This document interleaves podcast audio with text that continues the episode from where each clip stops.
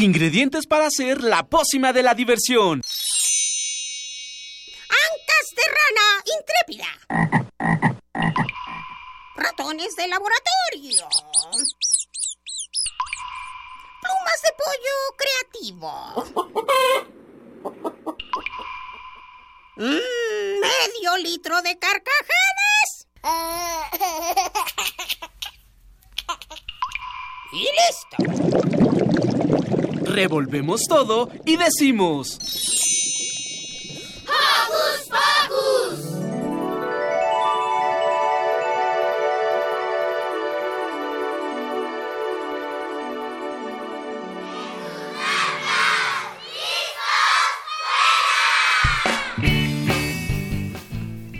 ¡Eh! Bienvenidos una vez más a Hocus Pocus. Yo soy Silvia, me da muchísimo gusto estar con ustedes y los saludo con un beso sonoro. Hola, yo soy Miri y pues yo les mando un abrazo sonoro. Hola, yo soy Roberto y saludo a mi tía que nos está sintonizando. Hola, que se llama Amparito. Y a toda mi familia y a mis papás que nos están sintonizando aquí. Hola, yo soy Yvonne, estoy muy contenta de estar esta mañana con ustedes. Le mando un saludo a mi mamá y a mi familia, a mi prima Ivette que nos está escuchando esta mañana. Bueno, ya que empezaron con los saluditos, le mandamos saludos, por supuesto, a Lucy, a Mili, a Emma y a Santiago. Claro. Y a Santiago. Y además agradecemos, por supuesto, a Eduardo que nos está escuchando. Le mandamos saludos a Eduardo Cadena, que ya se va a la escuela. Muy bien por él.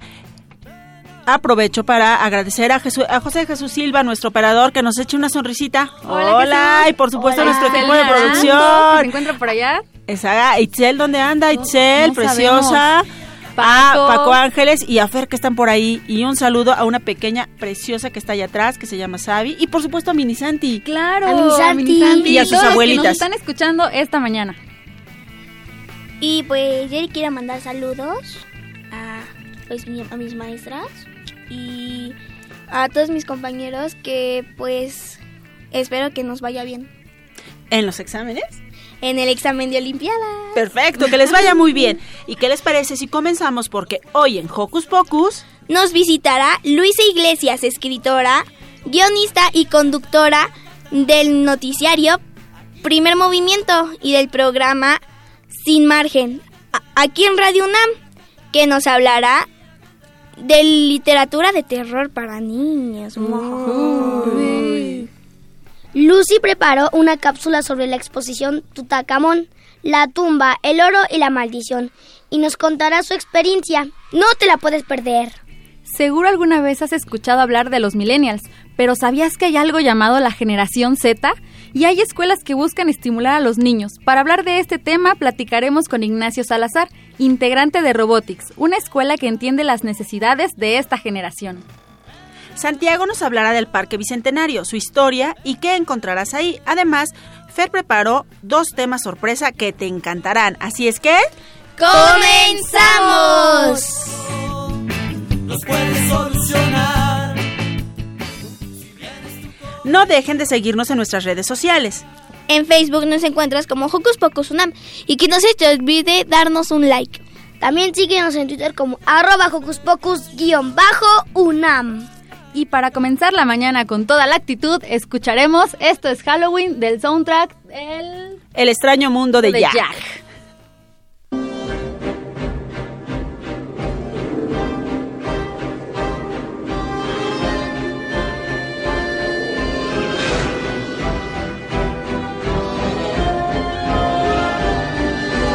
Niños, niñas y los demás, vengan pues yo les voy a enseñar extraño y gran país que se llama Halloween. Esto es Halloween, esto es Halloween, gritos mil en la oscuridad.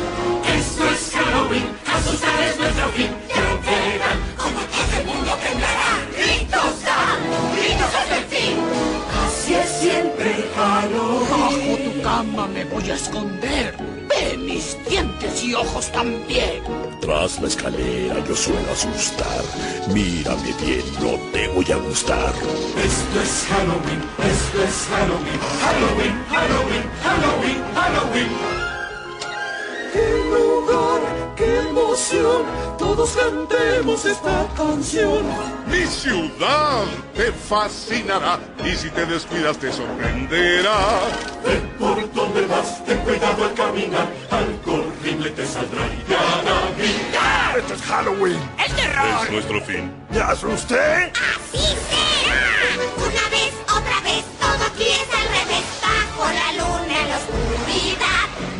A gritar, gritos hasta el fin. Así es siempre Halloween. ¡Soy el payaso que te hace llorar! Mírame bien, te hace acordar. Yo soy aquel que no puedes ver. Tremendo que te hace estremecer. Yo soy la sombra que te inspira horror. Te hago soñar sueños de terror. Esto es Halloween,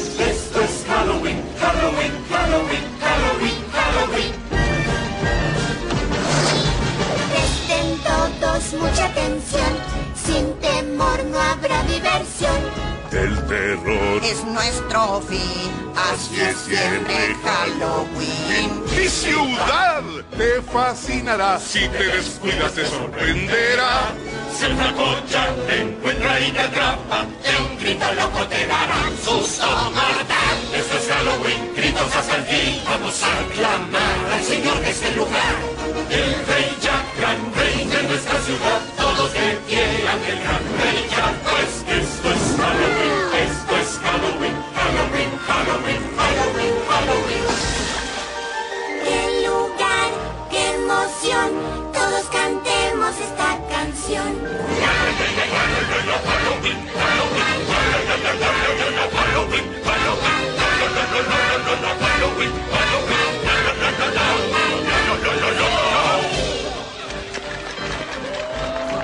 Es el rey calabaza.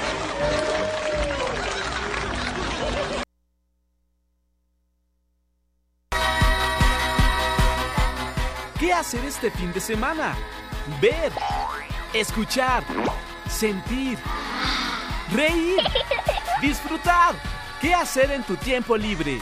Aquí te recomendamos.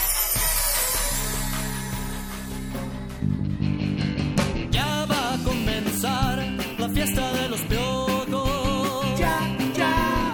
Ya va a comenzar la fiesta de los piojos. Ya, ya. Hocus Pocus te invita este 14 de abril a las 11 de la mañana a las escaleras del Auditorio Nacional, porque en el marco del remate de libros del auditorio, nuestros amigos de Cachivache Rock para Chavitos estarán tocando todos sus éxitos para nosotros.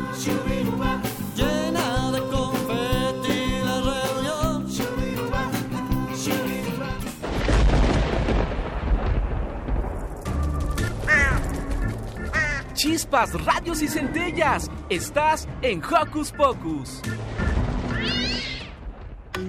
Hocus Pocus te invita a descubrir las actividades lúdicas, académicas, culturales y científicas que la UNAM tiene para ti.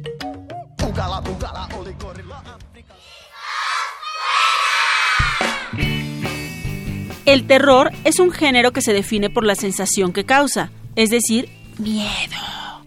Y esto es plasmado en historias como Frankenstein, Drácula y muchas más. Hay historias de terror específicamente para niños y esto nos acerca más a la literatura y para hablarnos de este tema nos acompaña Luisa Iglesias. Luisa es guionista, escritora y conductora del noticiario Primer Movimiento y del programa Sin Margen, además de ser una gran conocedora de este tema. Bienvenida. ¡Ay, nanita! ¡Qué susto! Ya me invitaron a Hocus Pocus. ¿Qué voy a hacer?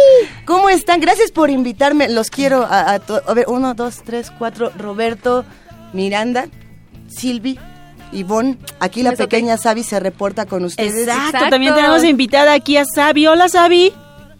Bueno, no, no saluda mucho, pero, pero- es un pequeño gremlin, hablando de, de criaturas de terror, ella es el pequeño gremlin que nos acompaña. ¿Cómo le vamos a entrar a este tema del horror? ¿Por dónde quieren empezar? Por mí. A ver, Miranda, cuéntame. ¿Qué es la literatura de terror? ¿Qué es la literatura? Tendré- tendríamos que regresar un poco más y preguntarnos qué es el terror. Eh, la literatura como tal lo, lo han platicado y yo los he escuchado cada fin de semana aquí. Es el acto de la escritura y el acto de la lectura, este intercambio maravilloso que existe entre las palabras que se escriben y las que se leen. Pero ¿qué pasa entonces cuando de pronto tenemos emociones como el miedo, que son las más puras, que son las, las más terroríficas? Por ejemplo, yo quisiera preguntarles para entrarle al tema de la literatura de terror, ¿a ustedes qué les da miedo? A mí me da miedo este pequeño gremlin, ¿a ustedes qué les asusta? A ver, Roberto, ¿a ti qué te da miedo? No sé.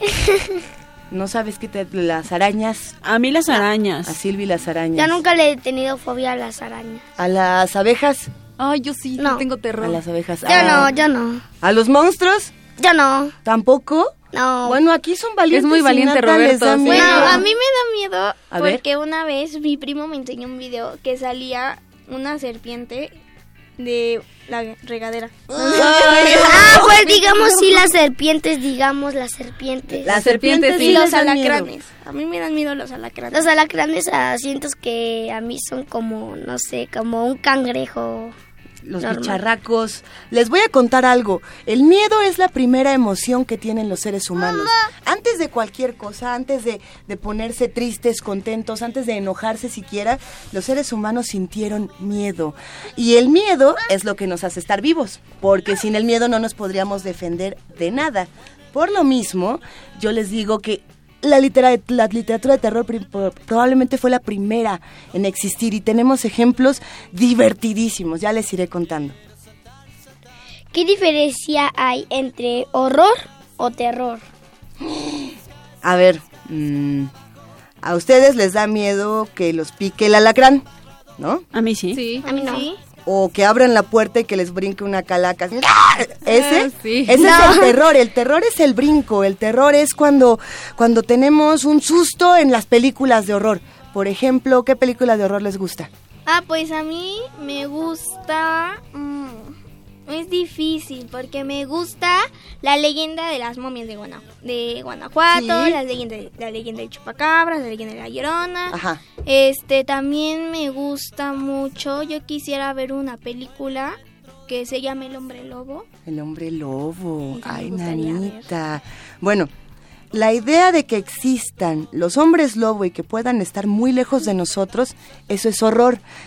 Si abrimos la puerta y nos brincan, eso es terror. Es decir, el horror es una idea, el terror es algo que Vivirlo. Es pasa. el sentimiento. Es lo que, el brinco, es, es lo que tenemos enfrente. Como en las casas de horror, ¿no? Ah, esas son las de casas terror. de De terror. Como en un juego llamado Finito Freddy's que cuando te asusta un animatrónico te salte y... eh, ah, bueno, Exacto. y te espantas. Y, y- y sobre todo las computadoras han hecho eh, los juegos de computadora, las películas, eh, todos estos videojuegos yo creo que son los que exploran más el terror, mientras que los libros exploran más el horror, porque estamos hablando de la imaginación, de las ideas. Esa es más o menos la diferencia que hay entre horror y terror. Más o menos. Aquí ahorita les voy a ir pasando unos libros que yo creo que les van a encantar.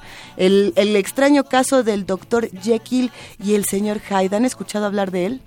No, poquito. no. Bueno, más o menos. Cuéntanos. Pues ahí tienen que estaba Roberto. O sea, tú, Roberto, sí, tú, tú que me estás mirando.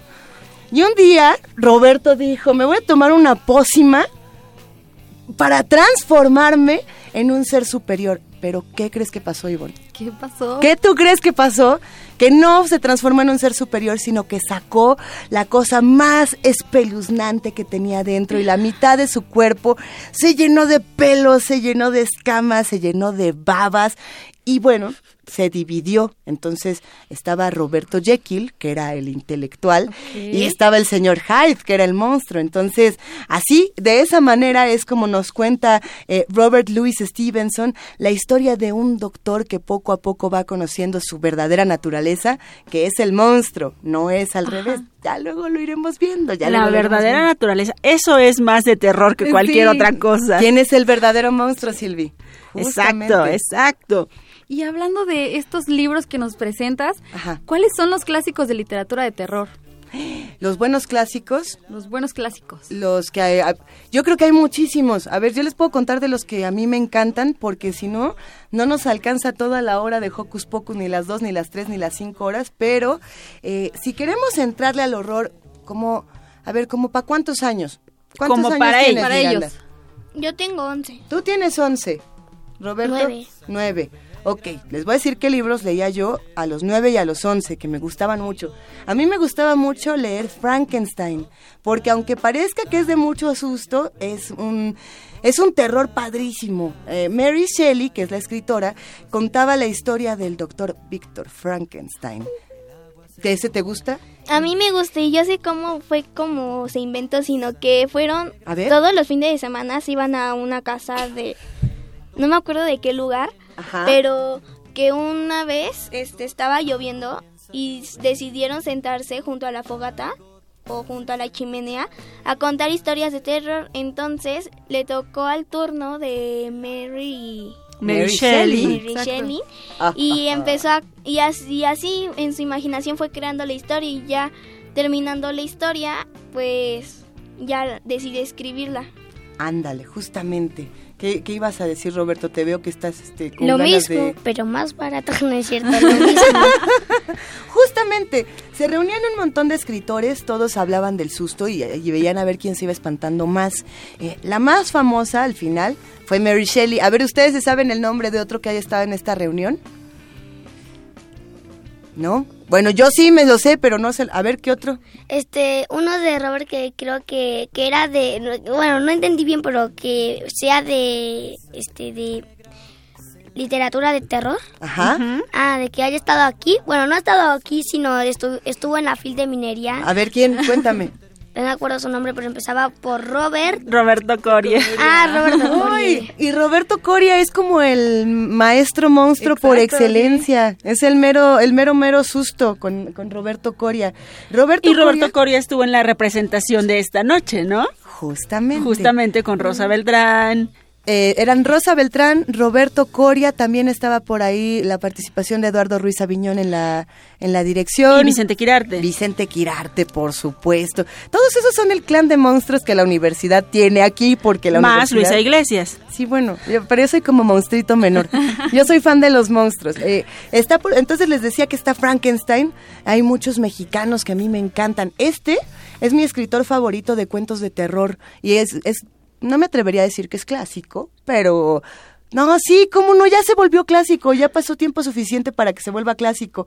Francisco Tario con sus cuentos completos les va a encantar porque hay uno donde no sabes bien quién está hablando y es, es una voz que está diciendo, pero, pero ¿por qué tengo que estar acostado con esta mujer que no me cae bien? No me quiero casar con ella, pero pasar la eternidad con esta muchacha es raro.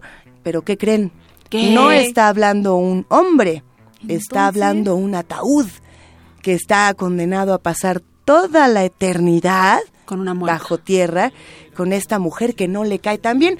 Esta y muchas historias más podrán encontrar en los cuentos completos de Tario. Las pueden encontrar en el, en el extraño caso del Dr. Jekyll y Mr. Hyde, en Mary Shelley con su Frankenstein. Eh, ¿Qué otra cosa se les antoja de susto? Porque yo aquí Oye, les Luisa, manejo. justamente la parte de, del horror. Hay novelas o historias, digamos, de horror o de terror que antes quizá a nosotros nos daban mucho miedo y a los niños de ahora ya no. ¿Por qué?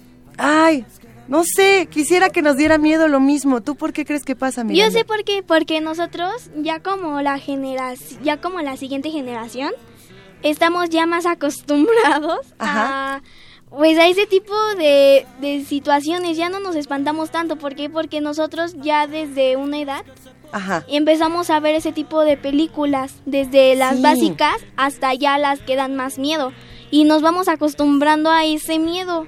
Yo, yo traía un libro que dije a Miranda y a Roberto les va a dar así muchísimo miedo. No, y conforme los veo, ni miedo les va a dar. Pero a ver, que ustedes ya conocen este libro que se llama Los monstruos de John Landis, ¿no? No. Se los voy a pasar. Es, es el que hace rato sonó y, y hizo que la mesa retumbara como película de espantos. Tiene todos los monstruos de las películas de terror, desde los más clásicos hasta los más nuevos. El problema es precisamente que los más chavos, pues ya los vieron todos, ya que, ya que les queda por asustar. Habrá que encontrar nuevas formas de espantarnos, ¿no? Nuevas formas de escribir miedos y sustos. ¿Qué opinas, Roberto? Sí, pues opino es que la verdad es el día, este, el noviembre 2 Ajá. del, de- del año pasado, bueno, del año pasado no, el que fue, este, el que fue el del 2016, Ajá. este, ¿qué crees? Pues pasó algo que la verdad no, no, no me esperaba. Fui a pedir a dulces con unos amigos del kinder y lo que pasó es que la verdad estábamos enfrente de la inglés y pues entonces vi el camino. Pues entonces todos se espantaron porque había como un chavo así haciendo de cierre y todos dijimos, pero ¿qué les queda más? Pero ¿qué le queda más por asustar a los chavitos? O sea, eso es como... uh. A mí sí me metió un susto Luisa, increíble. ¿Cuál es tu personaje o tu criatura favorita de terror? Ah, a mi personaje favorito son los gremlins de Roald Dahl, por eso a mi hija le digo que es un gremlin y siempre nos reímos mucho con esto. Roald Dahl creó a, estos, a estas criaturas anarquistas locas que dicen, ah, vamos a echar relajo por aquí, vamos a romper las consolas de Radio UNAM. No es cierto, Chucho, no te enojes, nadie va a romper las consolas. Esos son mis favoritos. Eh, también hay personajes que a lo mejor no tienen cara y que Pero los gremlins de terror, porque por ejemplo vemos a, a Gizmo, si era Gizmo. El buen Gizmo, que la, gente le tiene y mucha así de, temorita. ¡ay, qué lindo! Hasta yo que soy la más miedosa del planeta, lo veo y así de, ¡ay! Es que la segunda película de los Gremlins se, eh, se volvió muy chistosa.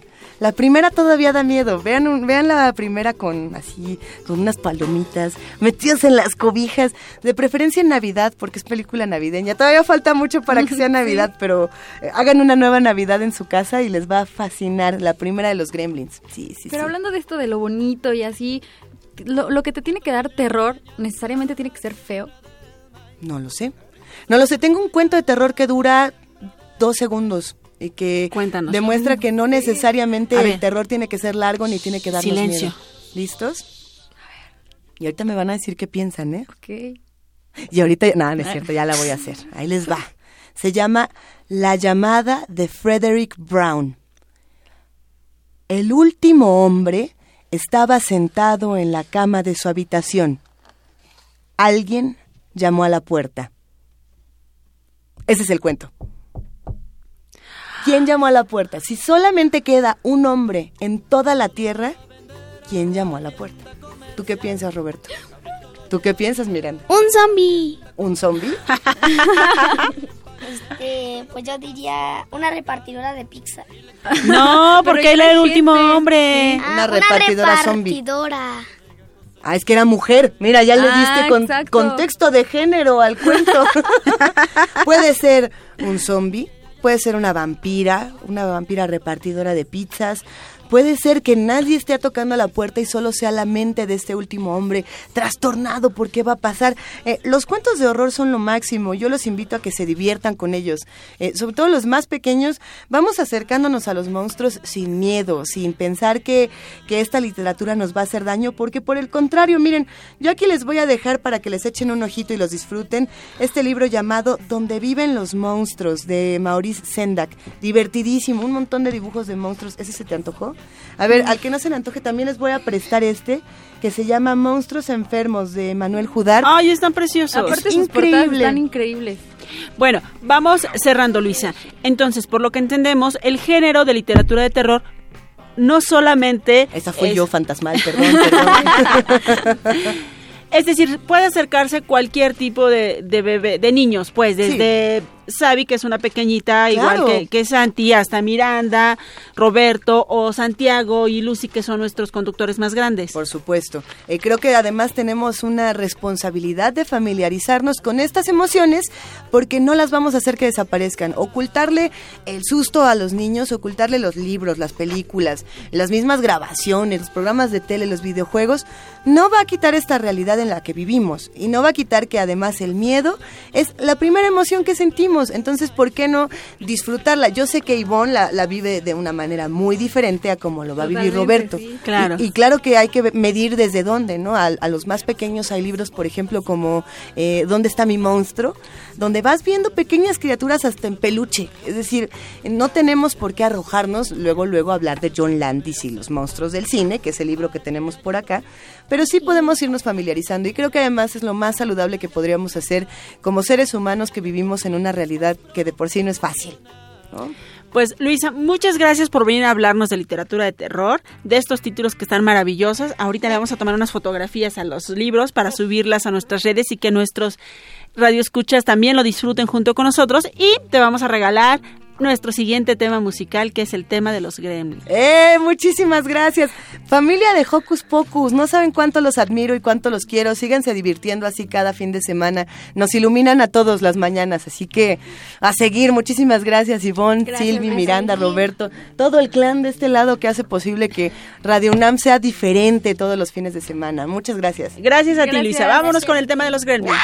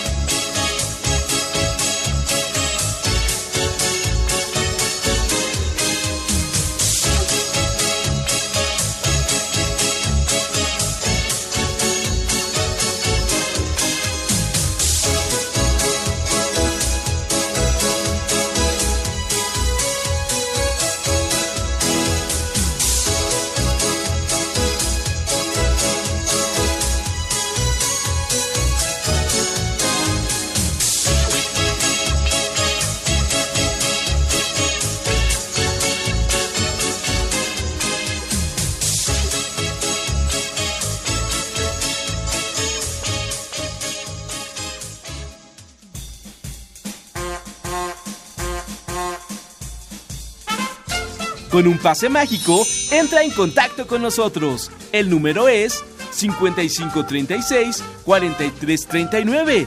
Va de nuez. 5536-4339. Escuchas Hocus Pocus, la fórmula mágica de la diversión. 96.1 FM.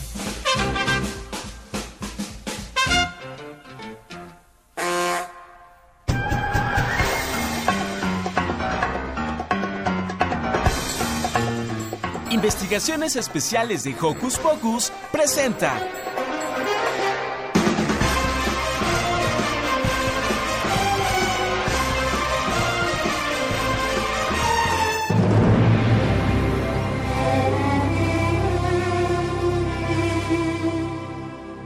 Hola Radio Escuchas, soy Lucy y les voy a hablar de Egipto.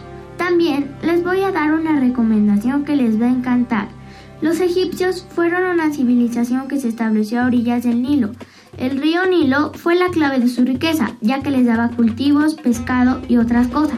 Uno de los faraones más importantes de Egipto fue Tutankamón, hijo de Akenatón y Kia.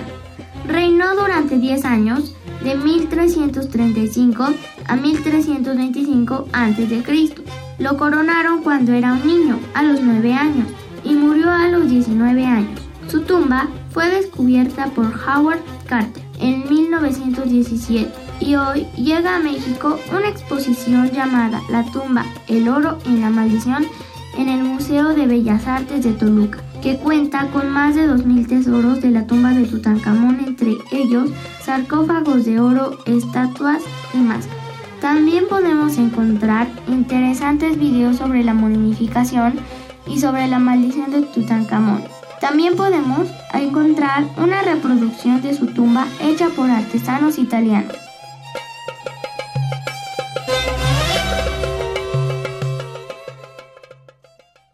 No se pierdan de esta sorprendente exposición que estará de martes a domingo de 10 a.m. a 6 p.m. hasta el 17 de septiembre. Niños 5 pesos y adultos 10 pesos.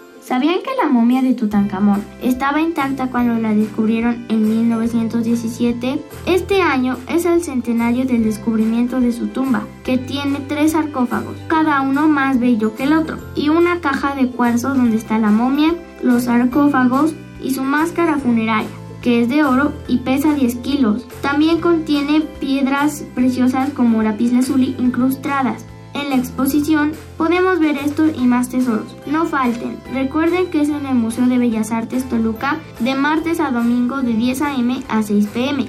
Soy Lucy y espero que les haya gustado. Si van a la exposición, no olviden mandarnos en nuestras redes sociales cómo les fue y sus comentarios.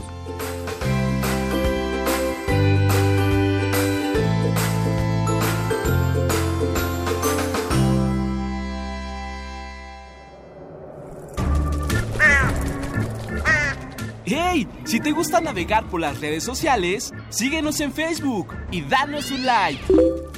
Encuéntranos como Hocus Pocus Unam.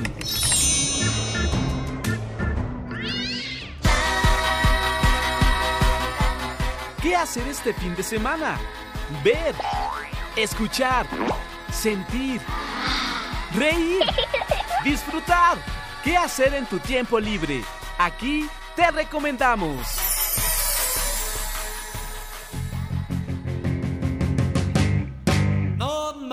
Papás.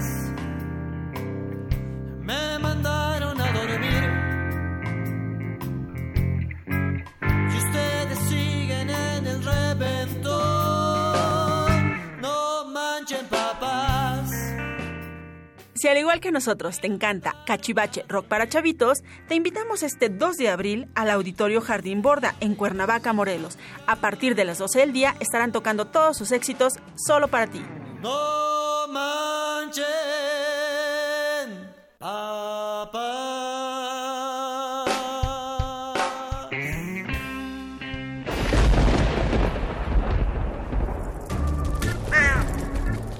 Chispas, radios y centellas. Estás en Hocus Pocus.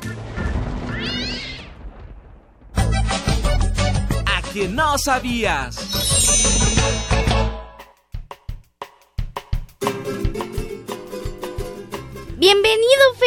Hola chicos, ¿cómo están? Estoy muy feliz de regresar aquí con ustedes. Estoy muy emocionada para ver qué es lo que nos trajiste hoy y a Bueno, nuestros radioescuchas. Pues para empezar, esto digamos que va para las niñas. ¿Han Para las niñas, nosotros Ajá. somos las niñas. Sí, claro, Claro. No te preocupes, Robert, no te preocupes. ¿Han escuchado la frase los clásicos nunca se olvidan? Sí. Pues el día de hoy les daré unos datos curiosos del clásico animado de Disney, La Bella y la Bestia, que Ya ahora tiene gané. live action. encanta. Ya gané. ya ganó Miran. Ya Sí. gané. Ok, para comenzar, ¿recuerdan la escena cuando se rompe el hechizo de la bestia? Tranquila. pues en ese momento el humo que sale ahí es real y lo ocuparon también para la película del caldero mágico. ¿Te la sabías? O sea, ¿cómo? Sí. Recuerda la escena cuando el hechizo se rompe. Aparece un poco de humo. Ajá. Esa Ese escena humo no es ocuparon. animación, es humo real Y lo filmaron. y lo filmaron. Ah, ok. Y después, A la Bella y la Bestia fue la primera película animada en recibir una nominación a los premios Oscar en la categoría de mejor película. Wow. También fue la primera película animada en ganar un Golden Globe por mejor película musical. Y ahora, en la peli nunca se menciona el nombre de la bestia, pero en el musical de Broadway sí, y su nombre es Adam. Cierto. Cierto, cierto, cierto. Otros datos también podrían ser que Walt Disney intentó adaptar La Bella y la Bestia dos veces. La primera en los años 30, ya hace mucho tiempo, y la segunda en los años 50. No fue hasta el éxito de La Sirenita cuando Disney volvió a retomar este proyecto. Es decir, desde antes ya se estaba planeando. Ajá, pero se interrumpió por algunos problemitas que tuvieron y después de La Sirenita lo volvieron a retomar. Ah, con los cap con las mini películas, ¿no? Que salen como los cortometrajes. No, creo que esas sí son después, fueron como dos o tres cortos animados después de La Bella y la Bestia. Eh, también la bestia está conformada por varias partes de animales. Por ejemplo, la melena de un león, la cabeza de un búfalo, la ceja de un gorila, los colmillos de un jabalí, el cuerpo de un oso, las patas y cola de un lobo y las orejas de una vaca. Lo único humano en él son sus ojos azules. Es una gran bestia. Es una gran bestia. Sí. Ahora, algo de lo que no me había dado cuenta es que para el villano de la película, Gastón tenía que ser lo opuesto al personaje principal, que en este caso es la bestia, que es bello por fuera, pero malo por dentro. De- Yo no me había dado cuenta, De hecho, como dice Bella, solo está enamorado de él. De hecho, por cómo es por dentro. Arrogante. Exacto. Entre otras cosas, entre otras cosas. Y algo que tampoco sabía es que algunas de las gárgolas que se logran ver en la película son retos fallidos de la bestia. O sea, no sabía eso. Ahora, Bella es la segunda princesa de Disney que no tiene descendencia de la realeza. Como pueden ver en la película, Sí. ella vive en un pueblo. Sí. Exacto. Y para terminar, esta es la cinta número 30 de Disney. ¿Qué tal les parecieron los datos, eh, chicos? Oh, yo tengo otro súper dato curioso. Yo tengo A otro ver, dato curioso. Vamos, vamos, dilo. Bueno, ¿sabían que Bella tiene 14, 15, 16, 7 años? O sea, ¿En tiene serio? 14, 15, No, 16. entre esos. Ah. no. Guau. Y que es la mediana tiempo. de y es la mediana de todas las princesas y la menor fue Blancanieves que tiene 14 años de edad. Wow, ¿es en serio? Sí. Oh, no me la sabía. Y Cenicienta y Cenicienta y Pocahontas, creo. Sí, Cenicienta y Pocahontas son las 14, son las mayores teniendo 19 y, y- Cenicienta tiene 19, Pocahontas tiene 18. Entonces, ellas son las mayores. Wow, muy bien. Qué informada estoy. Eso. Oigan, queremos mandarle saludos a Yael Reyes que nos escucha desde Tuxtla. ¡Wow! Hola. Muchas Hola. gracias. Yael, ¿qué te parece si un día de estos nos mandas un correíto con algún audio de cómo es el lugar en el que vives? Sería maravilloso que lo compartieras con nosotros para que a su vez nosotros se lo pongamos a nuestros radioescuchas. ¿Qué les parece? Sí, Estaría que nos increíble. hable de todo. maravilloso. Un par de fotos también, Yael. Sería bien padre para que la gente conozca lo hermoso que es tu estado. Lo maravilloso.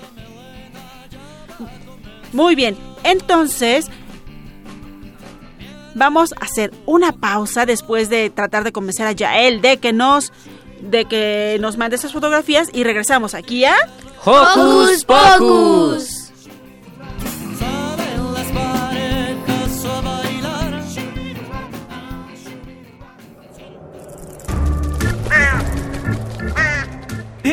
Sé parte de Hocus Pocus y busca nuestras redes sociales. En Twitter somos Hocus Pocus-UNAM y en Facebook Hocus Pocus UNAM.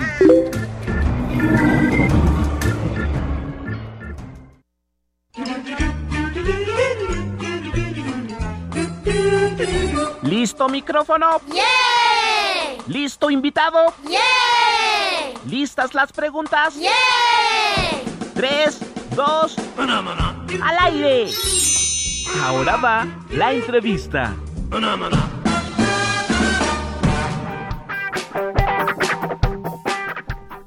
Los pequeños que nacieron entre los años 1996 y 2010 son denominados generación Z, es decir, niños que han crecido con tecnología digital. Hay escuelas que buscan estimular la mente de estos pequeños o niños como como este Buscan Robotics. estimularlo en, en- El pensamiento. en la era de la tecnología, exacto.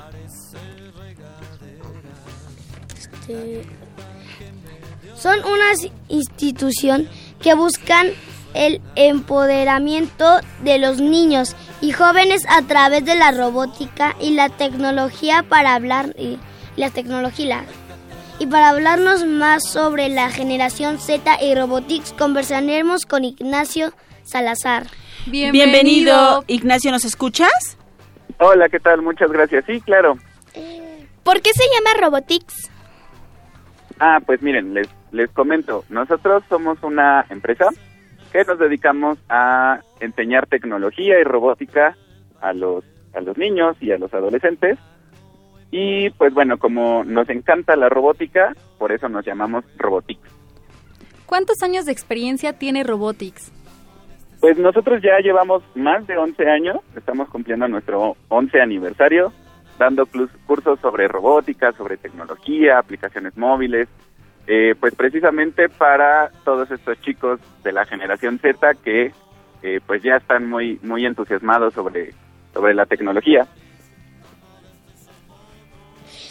¿De qué forma estimulan la creatividad tecnológica a los niños? Ah, bueno, esa es una muy buena pregunta.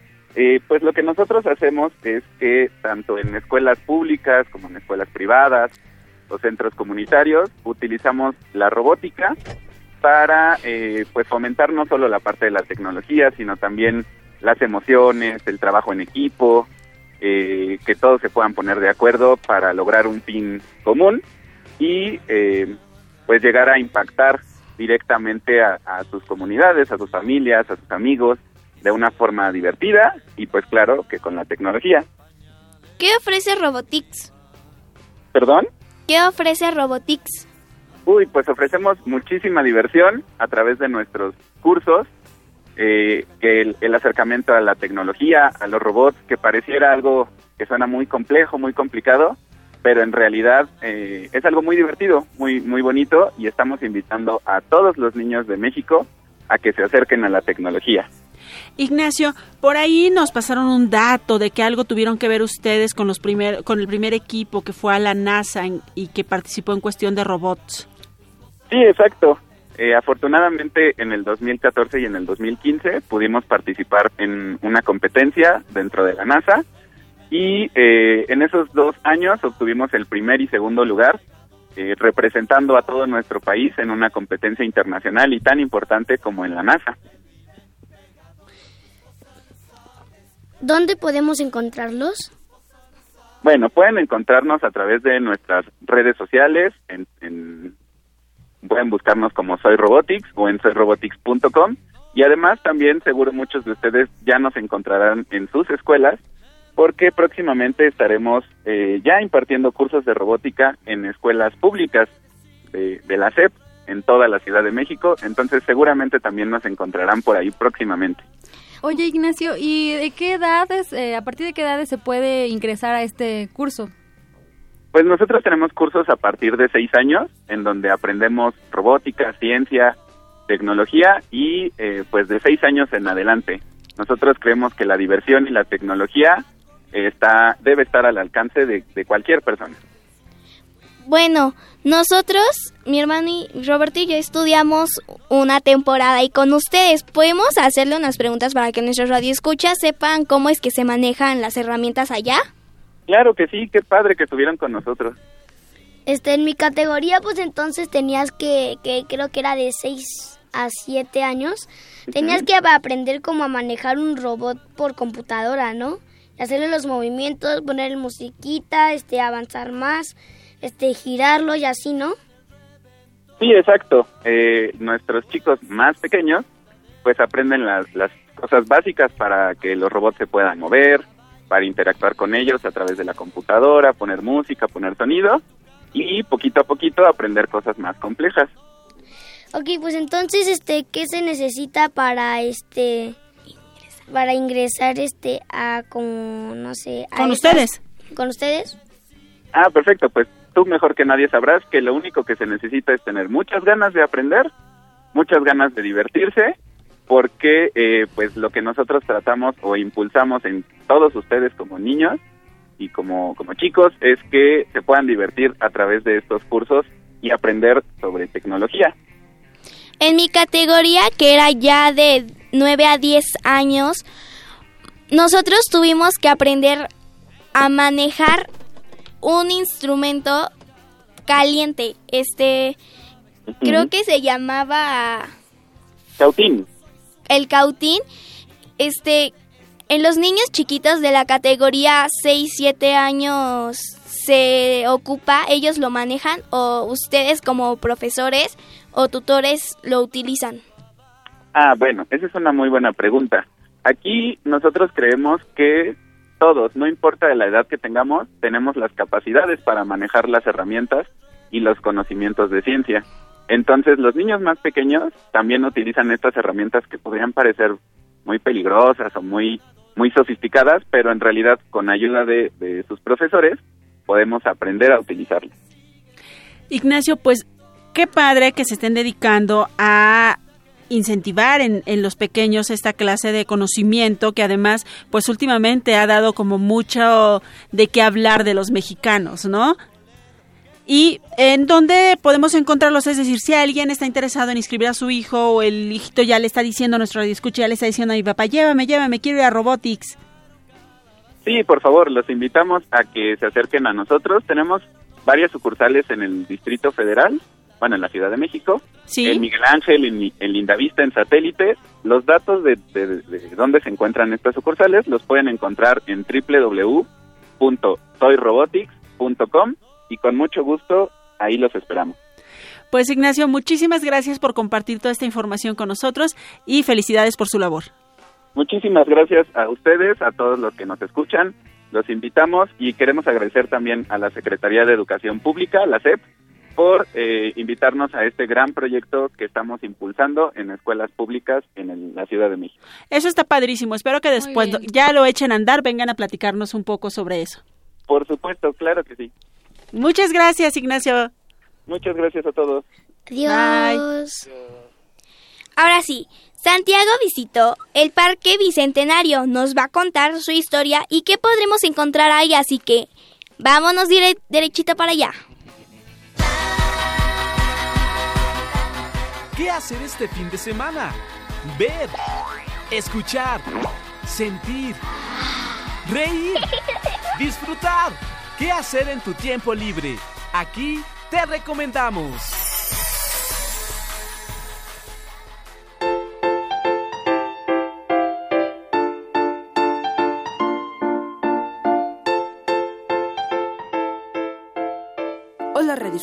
El día de hoy les platicaré de un parque enorme, construido sobre una refinería, la cual fue nacionalizada en 1938 por el presidente Lázaro Cárdenas. Es decir, este parque tiene una historia desde la década de los 30. Como se contaminó mucho el subsuelo, se decidió cerrarla en el año 1991. Después de eso, se donó el predio de 55 hectáreas para que junto con la Semarnat hicieran un parque, dedicando la remodelación y creación de este a los niños héroes de la independencia de México. De ahí su nombre Parque del Bicentenario. Como ya les comenté, este parque es enorme y en él puedes andar en bicicleta, jugar en familia, realizar un picnic, incluso dentro de las instalaciones hay museos donde además puedes hacer tareas. También hay un lago artificial grandísimo. No olvides visitarlo en familia, está increíble. Recuerda, está en la avenida 5 de Mayo, número 210, Colonia San Lorenzo, Tlatenango, en la delegación Miguel Hidalgo. Su horario es de martes a domingo de 7 a.m. a 6 p.m. La entrada es gratuita, está muy cerca del metro Refinería. También el parque igualmente tiene jardines hermosos para pasear en ellos. Llevan nombres de los elementos como viento, tierra, sol, agua y natura, haciendo homenaje a la cultura mexicana. Dentro del parque podrás encontrar un auditorio al aire libre, áreas deportivas, juegos infantiles y arenero, un homenaje al Arba de México, el ahuehuete, gimnasio al aire libre, entre otras cosas súper divertidas y padrísimas. Así que no lo olvides, Parque de Refinería o Bicentenario. Visítalo y diviértete jugando. Así que yo soy Santiago y nos escuchamos pronto.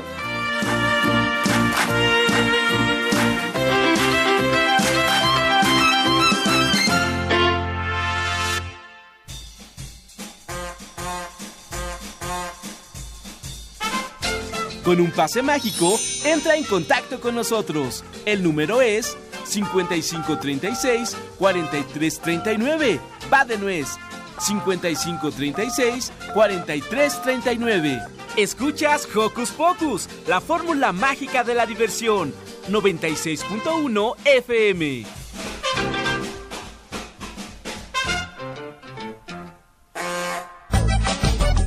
A que no sabías.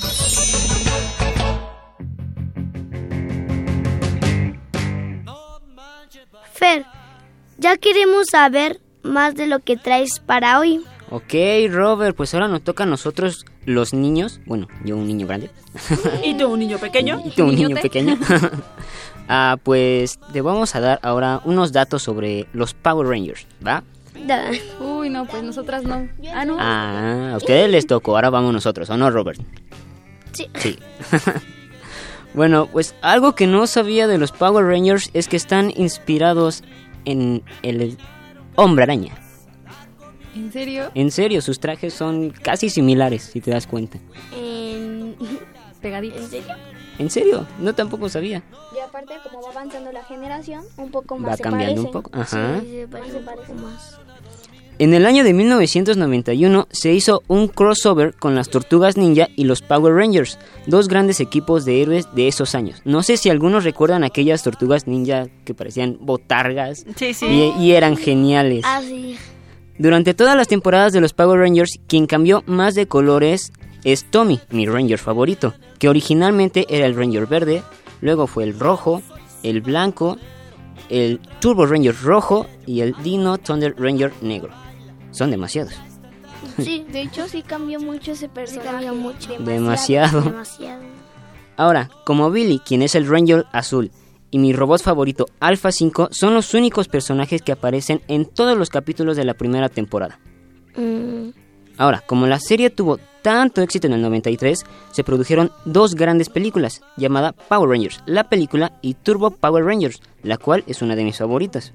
mm, ¿De qué se trata? ¿De qué se trata? Digamos que es la misma temática, solo que aquí lo que más me gusta es que aparecen en sus swords, que son vehículos de todo tamaño, colores y son geniales. Es como de, yo Ah. quiero uno. Yo quiero el rosa. Muy bien, yo quiero el negro y el rojo. Al principio el Ranger amarillo iba a ser hombre, pero después de pensarlo bien, en algunas generaciones sí fue mujer, en otras, como dos o tres más o menos, si no recuerdo, sí fue hombre. Mm, Ahora, los Rangers SPD es la primera generación en la que el mentor o maestro es un animal. Bueno, un humano que se convierte en animal. sí. Ah. Robert me entiende, ¿verdad, Robert? Ajá. Sí, creo que yo también. Muy bien, Milly, muy bien. Algo que caracteriza a los Rangers y que me encanta es que en todas las generaciones se hace un crossover con alguna generación anterior a ellos. Y lo que más me encanta es cómo sale el, la explosión de colores detrás de ellos cuando se juntan. Es un momento que me encanta. Oye, pues entonces los Power Rangers también tienen su toque mexicano, ¿no? Porque aquí le llaman aguales a los humanos que se convierten en animales. Sí, es cierto. Oye, no lo había pensado. Ahora, existe un capítulo de los Power Rangers Super Mega Force donde aparecen todos los Force. Rangers. Órale. Oh, sin Oh, nombres es. épicos. No sé si lo has visto el capítulo, Ya, aparecen ya, ya lo todos los legendarios Sí. y aparece hasta Tommy. Es como que... Sí, está oh. padre. Sí, como que me dio ganitas de llorar. A mí también, dije, oh, por Dios, estoy viejo. Ay, no, no, no. Bueno, y para terminar, y algo que tampoco sabía es que los Rangers son originalmente japoneses y son llamados Super Sentai. ¡Wow! Eso está padrísimo. Pues Fer, gracias por traernos todos esos datos curiosos que no sabíamos y que ahora sabemos y que nos divierte muchísimo. Y nos vemos aquí dentro de 15 días. Claro que sí, aquí nos escuchamos, los voy a extrañar. Los Nosotros también. Y nosotros estamos por terminar este programa. No, eh, pero antes, Edmundo Matamoros le manda saludos a Eduardo Cadena y a todos aquí en Hocus Pocus. Hola, la, la. Pues nos vamos despidiendo. Muchas gracias a José de Jesús Silva en la operación técnica, a nuestro super equipo de producción, Itzel Naranjo, que le deseamos mucho éxito, y también a Francisco Ángeles. Yo soy Miri, pues aquí me despido con una sonrisita en el rostro. Muy bien, eso está perfecto, que dure todo el fin de semana. Sí. Hola, yo soy Roberto y mando saludos a toda mi familia, como ya les dije, este, bueno, a- des- una despedida a toda mi familia y a mi tía Amparito, que creo que es la primera vez, bueno, no, la primera vez que nos escucha, no, pero sí creo que sí le va, este, sí le va a gustar el programa, así que adiós. Bueno, yo soy Fer, nos escuchamos dentro de 15 días. Gracias por invitarme otra vez y los voy a extrañar demasiado. Hola, yo soy Yvonne y me despido de ustedes. Espero que les haya gustado el programa y se hayan divertido tanto como nosotros y tengan un gran fin de semana. Yo soy Silvia, me despido de ustedes con un sonoro beso y los dejamos con música. Esto se llama... Un poco de miedo, poco de miedo mío musicales. de Mío musicales. ¡Adiós! Bye. Puedo verlo. Me escondo como un avestruz. Mejor voy a prender la luz. Pero no encuentro nada, nada, nada, ni en el closet, ni bajo la cama. Y todo está como lo había dejado. ¿Será que todo lo he imaginado? Pero creo que tengo un poco de miedo. Ay, ay, que no puedo verlo. Dormido. Pero he escuchado un ruido. Pero no encuentro nada, nada, nada, ni en el closet, ni bajo la cama. Y todo está como lo había dejado. ¿Será que todo lo he imaginado? Y después de una larga investigación, pude llegar a una que la noche es igual que el día, solo que no se ve nadita. Así que deja la puerta un poco abierta, enciende la luz de la lamparita. Ya estoy más tranquila, pues estás aquí junto en el cuarto de junto, cuidándome